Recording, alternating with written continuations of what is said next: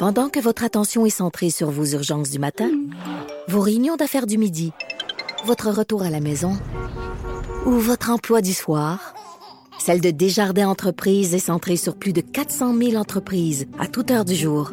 Grâce à notre connaissance des secteurs d'activité et à notre accompagnement spécialisé, nous aidons les entrepreneurs à relever chaque défi pour qu'ils puissent rester centrés sur ce qui compte, le développement de leur entreprise.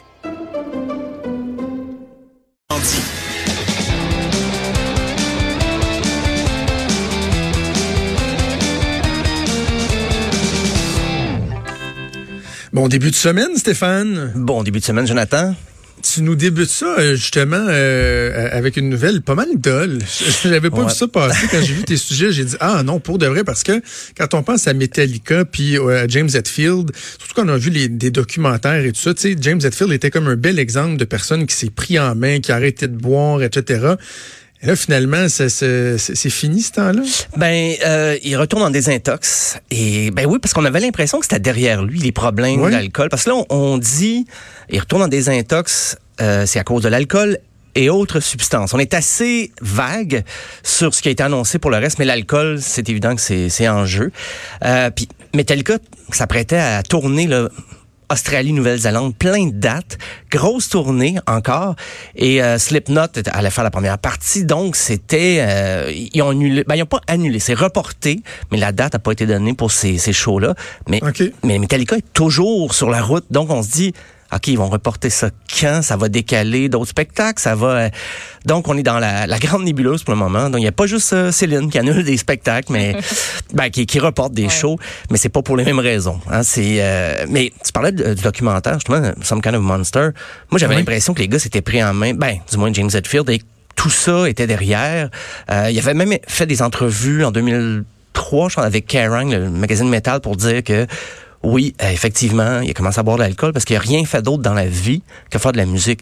Depuis qu'il avait 19 ans, il avait, il avait pas appris autre chose. Il a toujours été sur la route, en studio, avec- vivre avec une famille. Après ça, tu sais, la vie de... Le, le- le quotidien, il connaissait pas ça. Il, il vivait juste dans un groupe, il savait rien faire d'autre. Ouais. Donc sa fuite était un peu dans l'alcool. Parce que Metallica, on les associe pas. On, je peux pas dire qu'ils ont l'air ton geek comme Rush là. Ils ont l'air quand même euh, des gars qui ont, qui ont vécu leur vie, mais c'est pas comme Ozzy Osbourne, Motley Crue. On les imagine pas non, dans une déchéance constante parce qu'ils ils tourneraient plus. Là. Tu sais, S'ils avaient toujours été comme ça dans, dans- dans les excès, ben, ils seraient plus ensemble. Mais pourtant, ben, il y a eu une rechute de Metallica. La dernière fois, c'était en 2001. Et aussi pour Slipknot, c'est un peu triste parce qu'il vi- il venait de sortir un album, We Are Not Your Kind, au mois d'août. Euh, les fans en Océanie étaient craqués, ils avaient hâte de les voir. Mais là, tout ça, le timing pour Slipknot est un peu triste parce que c'était eux autres un peu leur façon d'aller promouvoir leur album là-bas. C'est c'est certain qu'ils vont remettre ça aussi. Je sais pas si c'est Slipknot qui fera la première partie de Metallica quand ils vont revenir. Mais euh, puis Metallica en ce moment, après quoi 38 ans de tournée, on sentait qu'il y avait encore le, le vent dans les voiles. Il était récemment, ils, ont été identifiés comme étant le plus grand groupe métal du monde. Euh, je sais que ça, ça peut paraître très subjectif, mais c'était quand même des estimations comptables. C'est le rapport Polestar qui avait relayé une information comme quoi il avait vendu 22 millions de billets de spectacle depuis leur début. Ce qui faisait qu'il avait même dépassé CDC, qu'il en avait 14 millions, Ozzy 13 millions, puis Ozzy, ça compte aussi Black Sabbath, ça compte toute sa carrière. Donc, on avait l'impression que Metallica là, allait pas s'arrêter, il était capable de continuer à faire des shows. Euh, c'est un des groupes les plus rentables aussi. Quand tu hein. dis capable, on parle pas nécessairement des performances de Lars. Non, Parce que tu sais, souvent, il y a des chanteurs qui, en prenant de l'âge, on dit, euh, ouais, eux autres, tu vois, sur certaines tunes, il y a du playback qui embarque parce qu'il est plus capable d'atteindre cette note-là. Lars, t'avais d'être ça pour des passes de drum, là. Ouais, il commence à, être- à rejoindre Ringo dans le, le, le club des batteurs, un petit peu, un petit peu mal aimé. Euh, Puis là, c'est drôle, récemment aussi, euh, Metallica, ils ont fait des dons. 1,5 million d'euros à des organismes après leur tournée en Europe. Donc, on avait vraiment l'impression que, OK, ils sont repartis, Metallica, tout va bien. Et là, c'est ça qui arrive. Comme quoi, euh, c'était, il y a rien qui est sûr. Euh, Des fois, même quand les groupes ont beaucoup de succès, c'est, il y a toujours quelque chose qui les menace. Et là, ben, des intox pour James Hetfield. Et, euh, puis- puis justement, avec euh, leur fondation qui s'appelle All With It Within My Hands. Là, on se disait, coudon, Metallica est en train de compétitionner Dave Grohl pour être le, le plus grand philanthrope, euh, parce que Dave Grohl Oh. fait souvent des, des, des shows, il, il verse des fonds à plein d'organismes et tout ça. Mais là, euh, ben, Metallica va prendre une petite pause, le, le temps de la désintox de M. Hetfield. Et ce qui m'amène à parler justement de Dave Grohl, qui a eu un petit moment d'émotion cette fin de semaine. Euh, il s'attendait pas à ça du tout. C'est qu'il jouait euh, Rock in Rio au Brésil. Et juste avant eux, il y avait Weezer. Et Weezer ont joué, c'était pas prévu, ils ont joué la pièce Lithium de, de, de Nirvana, le classique. Ah oui. Et puis on va écouter un extrait. C'est enregistré là, de façon domestique, là, c'est pas euh, en studio. On va écouter un extrait de la version de Weezer, de la pièce Lithium.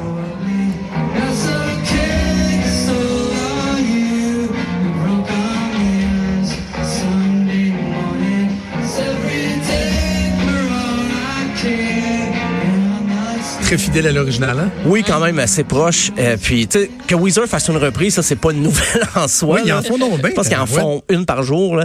Mais euh, ça, c'était pas enregistré. Ils ont fait ça. C'est la première fois qu'ils la faisaient en spectacle. Et Foo Fighters jouait après. Et quand Dave Grohl est monté sur scène, euh, il a dédié la pièce Big Me à Weezer, puis il disait que, il a dit, je vous, l'avoue, là, quand j'ai entendu Lithium commencer, j'avais les larmes aux yeux, puis il dit, je m'ennuie de jouer cette, cette chanson-là en spectacle. Donc, Ah oui. euh, ah oui, C'est quand même rare que Dave Grohl parle euh, du passé, de Nirvana et tout ça. Hein. C'est pas quelque chose qui revient beaucoup, il me semble, dans... Non, c'est vrai. On- c'est- Parce qu'il y a toute une carrière lui, avec Foo Fighters. La Ben oui. dernière fois, je pense, il en parle des fois. là, il y a eu un livre qui a été lancé sur Kurt Cobain la- l'année dernière. Mais sinon, c'est Rock and Roll Hall of Fame. Effectivement, il parle plus de ses projets actuels. C'est quelqu'un qui a le regard porté vers l'avenir plutôt que justement les, les- les vieilles gloires du passé. Mais j'imagine que ça vient le chercher émotivement. C'est peut-être pour ça aussi d'ailleurs qu'il en parle pas trop parce que ça devient émotif. Puis euh, et j'ai appris par le fait même que Weezer, justement, a un nouvel album en mai 2020. Genre, OK, c'est loin, mais il y a déjà un extrait qui est sorti. Et Weezer a annoncé que sur son prochain album, qui va s'appeler Van Weezer, il a annoncé que là, il, il rendait hommage par leur composition, et pas des reprises, mais au genre de prédilection que tout le groupe aime, soit Kiss, Black Sabbath, Van Halen et Metallica. Et donc, ils, vont faire une petite, Ah une petite coche métal, mais on va écouter le premier extrait et ça reste du Weezer, The End of the Game.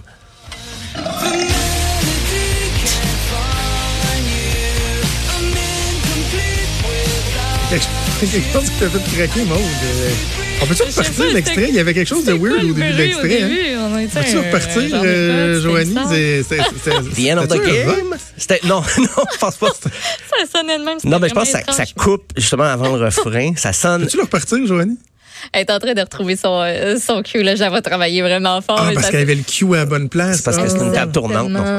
Mais c'est mais c'était bon. Mais ça sonne très Weezer dans les voix. T'es en train là. de rembobiner le tape, ça va pas long. C'est très années 90. Et ils disent que c'est bon inspiré du métal des années 70, 80. Par contre, cette, cette chanson-là est très, très pop. là. Ça va jouer à la radio. C'est juste que des fois, Ouais. peut-être au détour d'un petit riff de guitare, ça sonne un peu élevé, mais c'est pas si élevé que J'ai ça. j'ai l'impression, écoute, je connais vraiment rien à l'art de faire de la musique. Là, j'apprécie la musique, mais comment on fait la musique, je connais rien. Puis tu sais, les guitaristes, ils ont tout le temps leur pédale pour la distorsion. Oui. C'est pour chaque euh, tonalité ou euh, je sais pas comment on appelle ça. J'ai l'impression que dans le cas de Weezer, il y a pas beaucoup de pédales au plancher. Hein. C'est pas mal tout le temps le même. Il y en a une qui est puissante. Ben, ils ont des gros amplis puis une pédale qui rend ça encore plus fort. ah, Joanie a retrouvé l'article. L'extrait. On Peux-tu le repartir?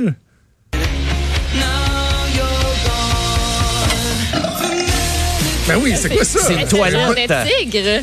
Voyons. C'est un bol de toilette. C'est une un toilette, mais c'est dans le clip. C'est parce que dans le clip, ça se passe dans un party et il y a une toilette, mais c'est. Joanie qui confirme que c'est un rot en passant. C'est un rot, ok, ça va l'air d'une toilette. J'avais j'ai un Mais- bon oreille de rot, moi. Moi, j'avoue que j'en ai reperdu un peu.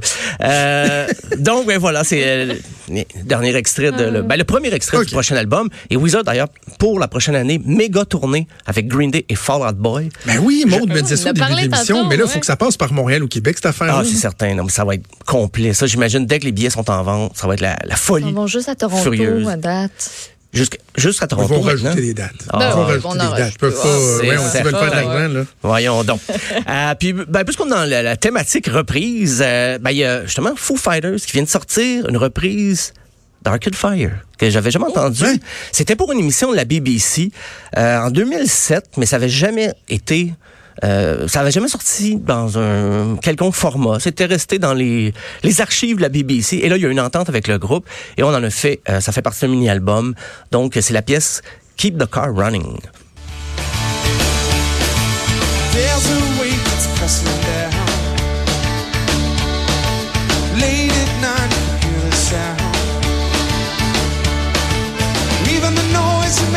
Sleep. Comme pas ça, on dirait. C'est quand même assez. Ils peuvent rester dans le Foo. Fighters aussi. Là. Oui, oui, oui, tout à fait. Mais ils ont sorti ça, ça faisait, ça fait 12 ans que ça a été enregistré, donc Ok. euh, c'est. Mais Foo Fighters a fait plein de chansons comme ça pour des occasions uniques. Je parlais de Weezer justement. mais Foo Fighters aussi, euh, ils ont des chansons qui ont joué rien qu'une fois dans un spectacle. Ça peut être très loin. Ils ressortent ça des fois de temps en temps de leurs archives, et ça, ça en fait partie. Keep the car running, que, adaptation. des- qu'est-ce que tu penses des reprises de façon générale? Parce que moi, je, des fois, je me dis un groupe qui fait des reprises parce qu'il il manque de matériel. En même temps, dans un spectacle, un clin d'œil, il y a une toune pour X raisons. Je trouve ça, je trouve ça le fun, mais de là, en en enregistrer en série, des mettre sur YouTube, sur Spotify, des fois, je me demande un peu pourquoi. Ben pour les groupes, moi je trouve ça risqué, même à la limite Ouais. dangereux, parce que si tu, un peu ce qui est arrivé avec Weezer et Africa, là, Là, tout le monde, ils ont, Toto. ils ont joué en spectacle, les gens, hey, on veut, euh, là, il y a une pétition, une campagne sur Twitter. C'est certain que Weezer a déjà beaucoup de chansons euh, originales, mais ça peut être risqué pour les groupes de se mettre à faire des covers pour, ok, ça fait rire le, le- des fois l'auditoire, il y a des gens qui aiment ça pour vrai, mais ça, pour un groupe, devenir un, un band de mariage, c'est jamais une bonne affaire. J'ai l'impression que c'est un peu ça. Tu te mets à jouer des covers que tout le monde connaît. C'est évident que la réaction, elle va être bonne la première fois. Il y a des gens que ça peut faire rire, mais on dirait que tu es pris avec ça après. Ça Ah, dénature un peu ton répertoire. Mais Weezer, ils ont poussé l'expérience très loin. Là, de Teal Album, là, l'album qui est sorti en 2019, ils ont poussé très loin la caricature d'eux-mêmes. Mais on dirait que c'est pleinement assumé. Fait que je sais pas dans le cas de Weezer, je sais qu'il y a beaucoup de fans qui fulminaient, qui étaient fâchés contre le groupe en se disant, mais voyons, c'est quoi, pourquoi ils sortent pas un nouvel album de bonne musique plutôt que de reprendre presque intégralement avec les mêmes effets des années 80 pour certaines pièces? Je pense que c'est un trip que River Cuomo assume totalement. Euh, tant mieux. Ben, tant mieux, mais tant que ça ça fait pas ombrage à leur propre répertoire. C'est Oui, là que, moi je, je de toute façon, les fins du mois sont quand même relativement à l'aise. Oui, là. je pense quand pas même. Je pense qu'il est correct. Il peut se le permettre. Hey, merci Stéphane, on remet ça demain. Merci à demain. Salut.